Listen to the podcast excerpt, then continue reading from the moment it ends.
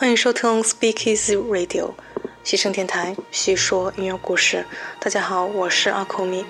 今天是二零二二年的九月十六日，我们来一起聆听贝多芬第六交响曲《田园》的第三到五乐章。贝多芬在《田园交响曲》的后半部分规划出一系列的情况。首先，农民们欢聚、跳舞和狂欢，然后聚会被暴风雨打断。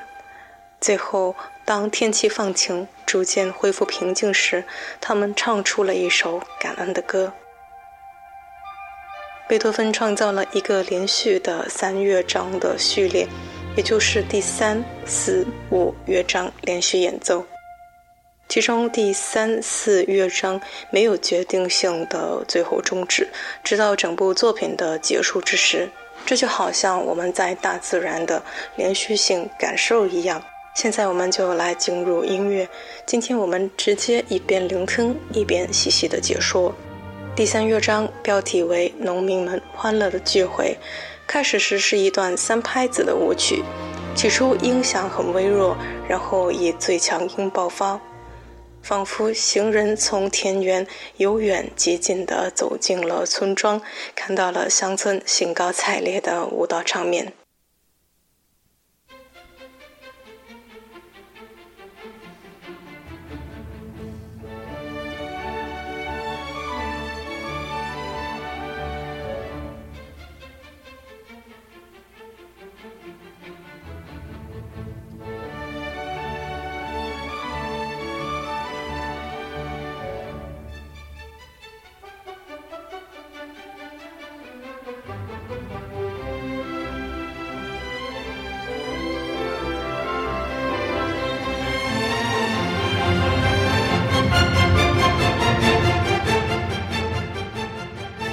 接着，双簧管吹出一段优美的旋律，而巴松管则用笨笨的两个音作为陪衬，听起来好像是一个善良的老农民。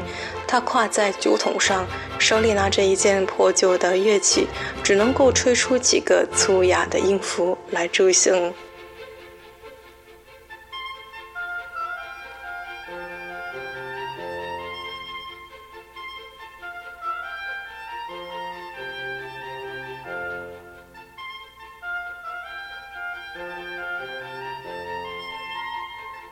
然后单簧管和圆号也分别翩翩而出。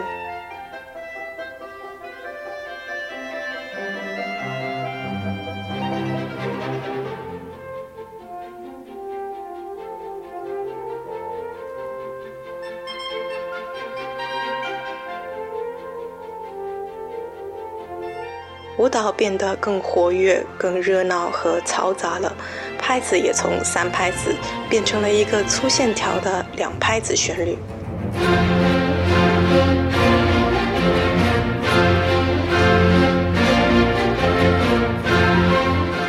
更多的村民加入进来，踩出一种粗壮的节奏，具有一种跺脚的农民舞蹈的特征。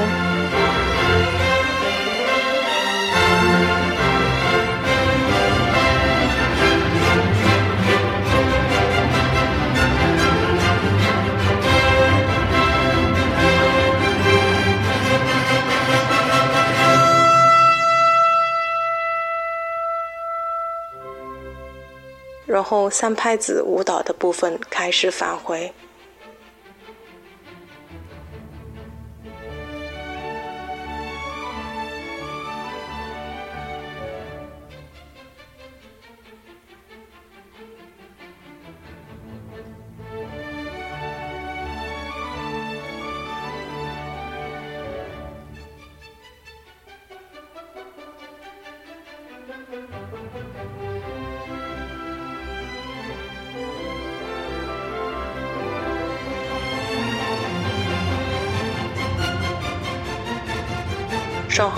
和单簧管在不断重复的弦乐和弦之上，呈现出令人振奋的独奏的段落。据说这是贝多芬对乡村音乐家们在演奏中偶尔打盹的回忆。他们迷糊片刻，苏醒过来，演奏几个音符后，又再度的坠入梦乡。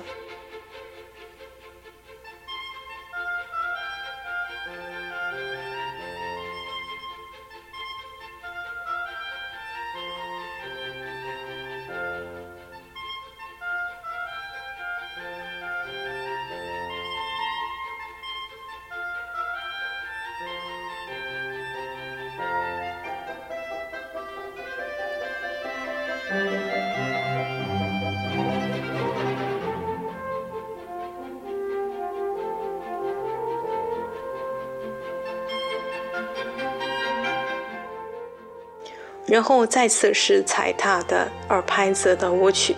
在奥地利的乡下，这种乡村舞蹈节奏经常与三拍子的舞蹈交替出现。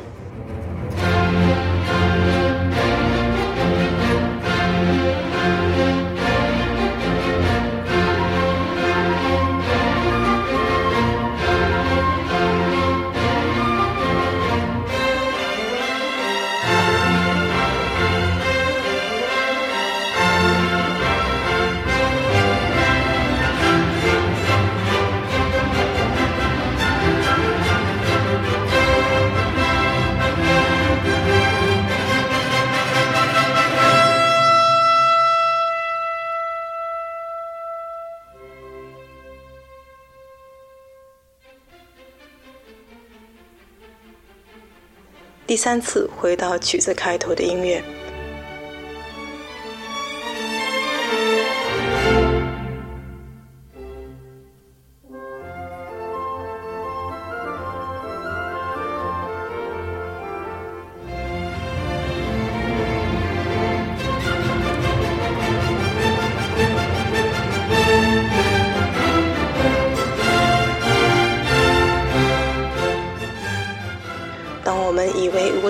继续时，远处的雷声响起，第一滴雨开始落下。我们进入第四乐章，大提琴和低音提琴演奏一个神秘的低音颤音，好像是乌云飘荡在阴暗的天空，一不祥的气氛预示着即将到来的暴风雨。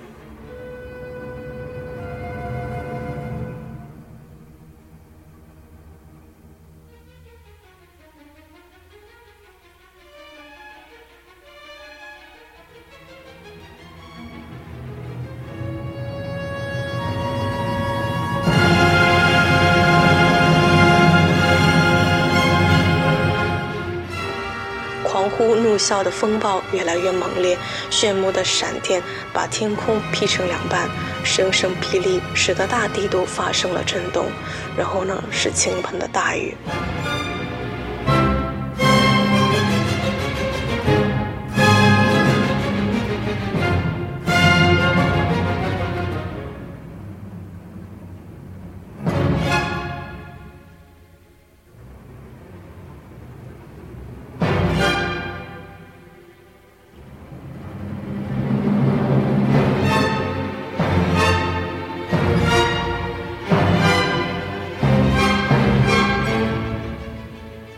乐章的第二阶段以低音弦乐演奏的轻微颤音和急速的十六分音符乐段呈现。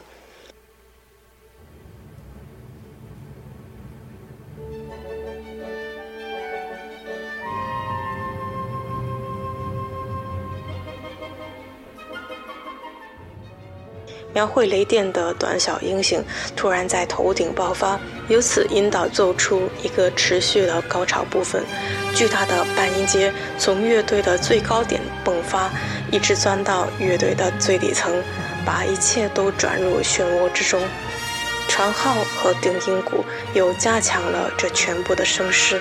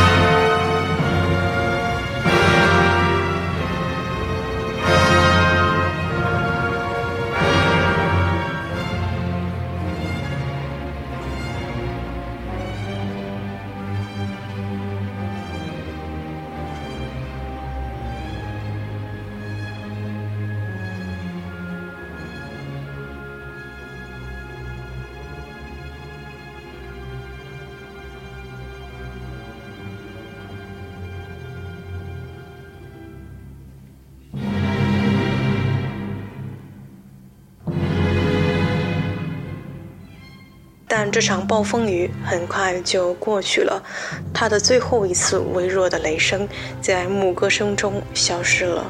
由双簧管上的合唱和长笛一起带我们进入第五乐章。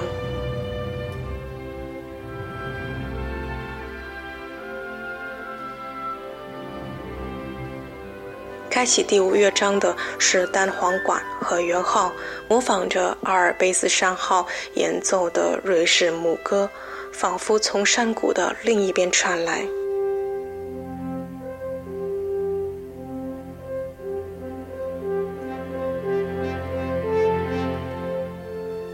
小提琴静静地唱着《牧羊人之歌》，这个音调贯穿着整个乐章，带着愉悦、安宁、幸福和感恩的情绪。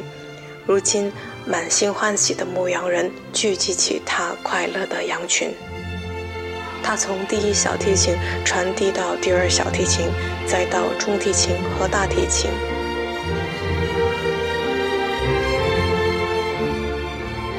号角也加入，很快就抵达高潮。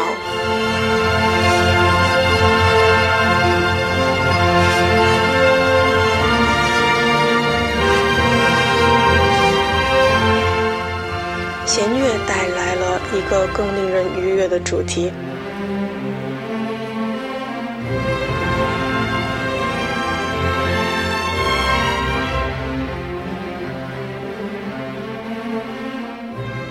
贝多芬为这个乐章设计了一个柔和的对比主题，流露出丰富的情感。音乐向前推进，直到另一个高潮。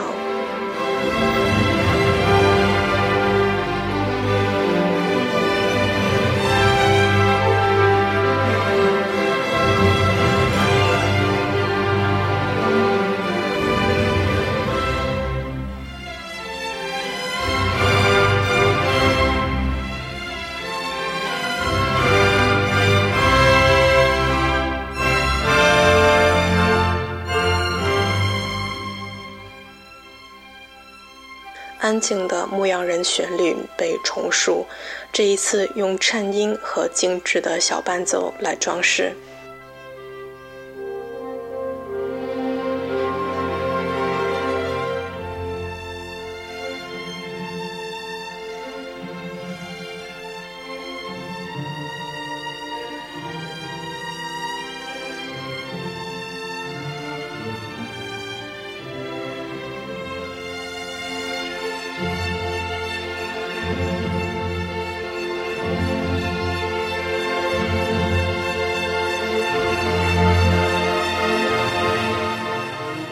在单簧管和八松管上，一种新的轻柔流动的旋律随之而来。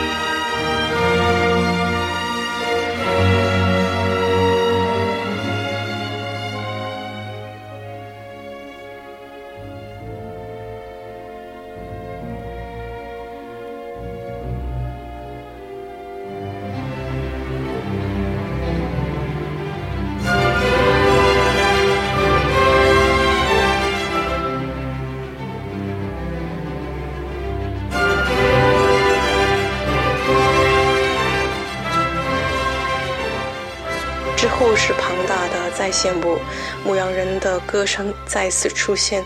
现在呢，被细化为连续的半音阶，在弦乐组不停的传递。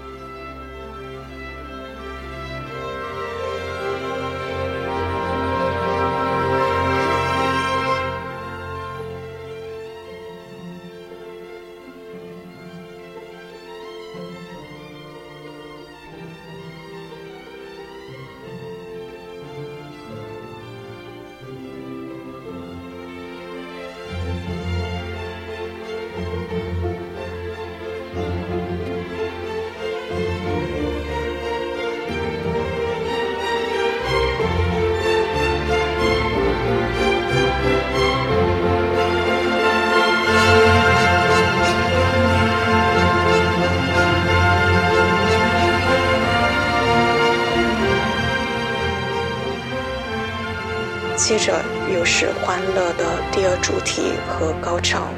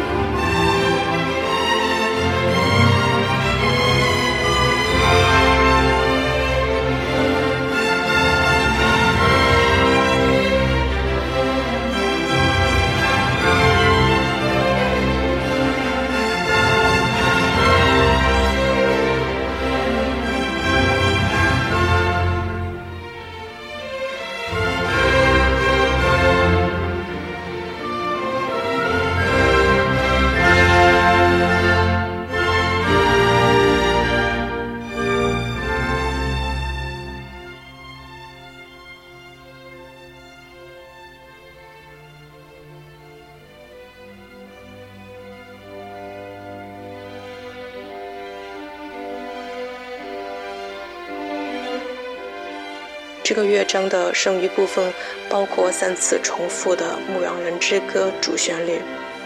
第一次旋律以大提琴和巴松管开始，并且逐渐向上攀升。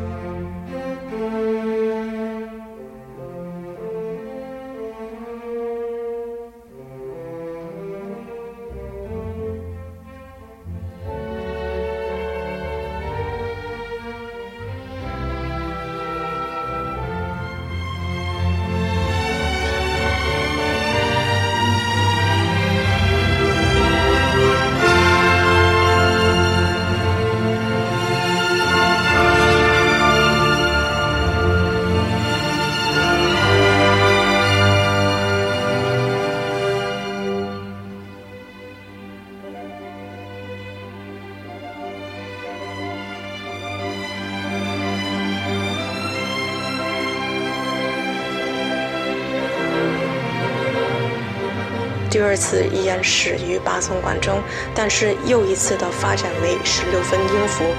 这一次音乐膨胀到一个辉煌的高潮。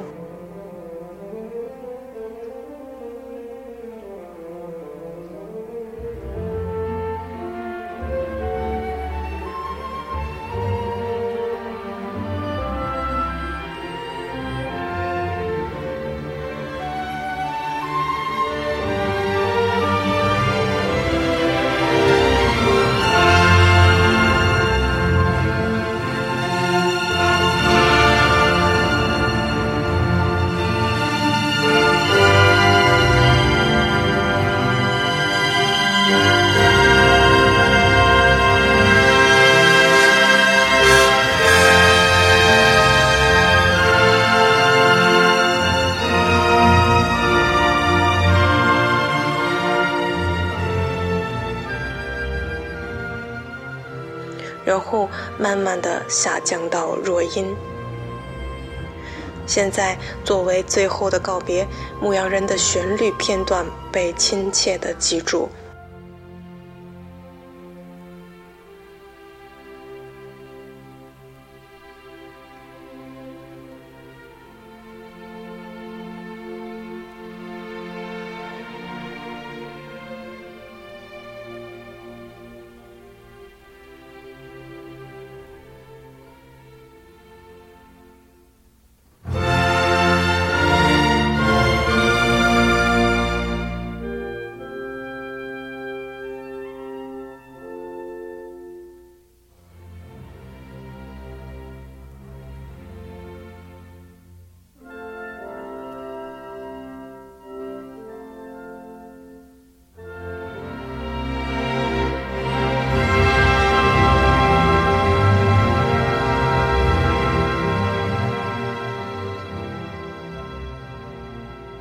远处传来一声低沉的号角声，两个有力的和弦将交响乐收尾。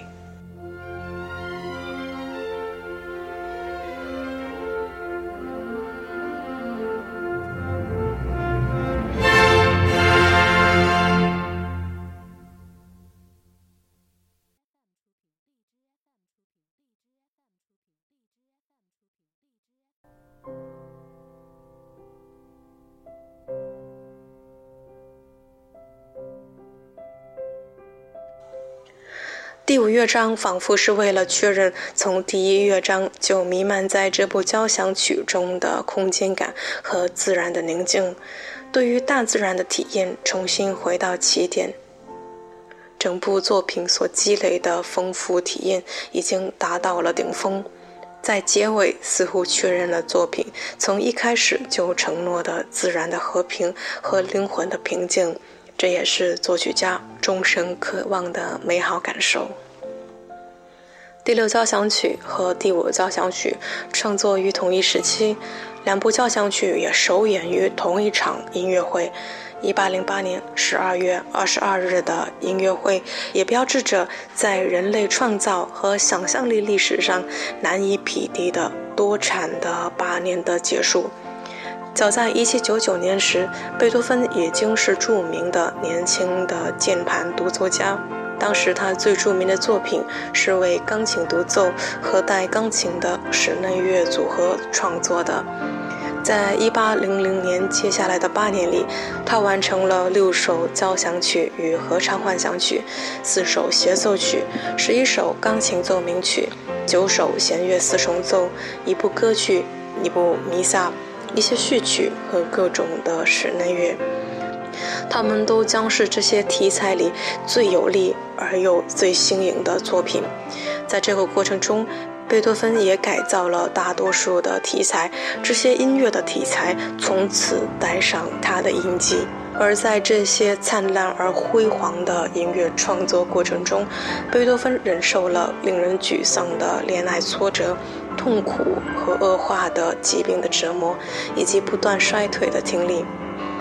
我们再往后看就知道了。在一八一零年五月，贝多芬写信给他童年的好友魏格勒，他说：“将近两年，我不得不舍弃我那相当安宁和平静的生活方式，被迫屈驰于社会之中。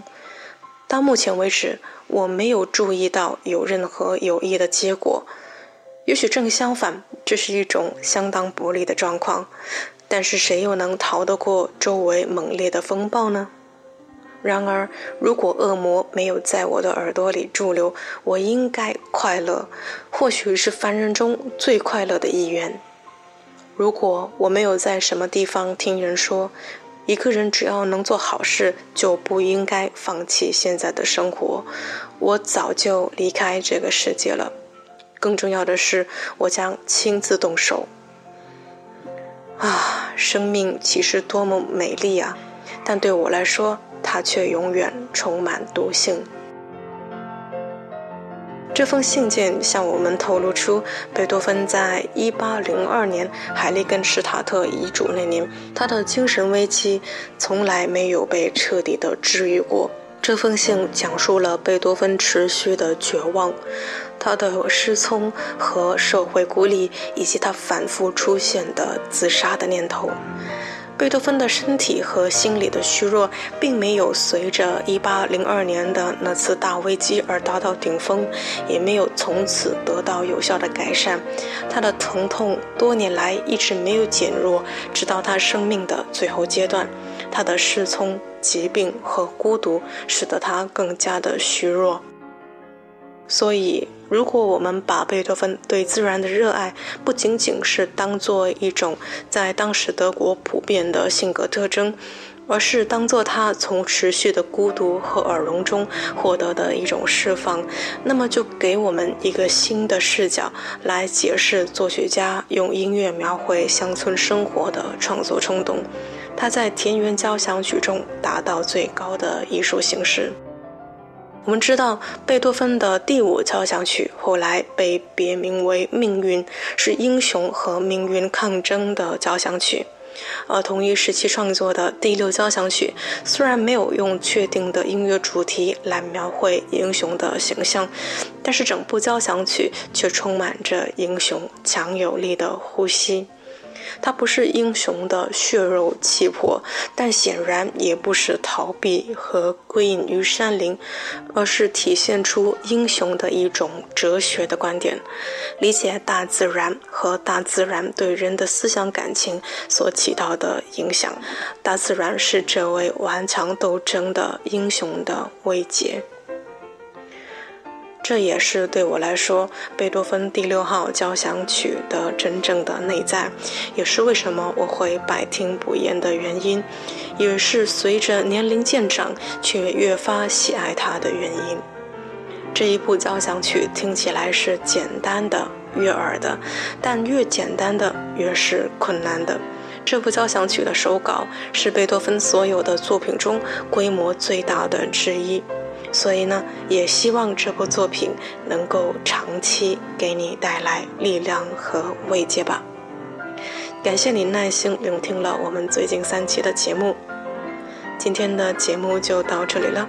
学生电台细说音乐故事，这是我们陪伴你的第一百八十三天。如果喜欢我们，请收藏播单、关注主播和转发推荐哦。我们下期见吧。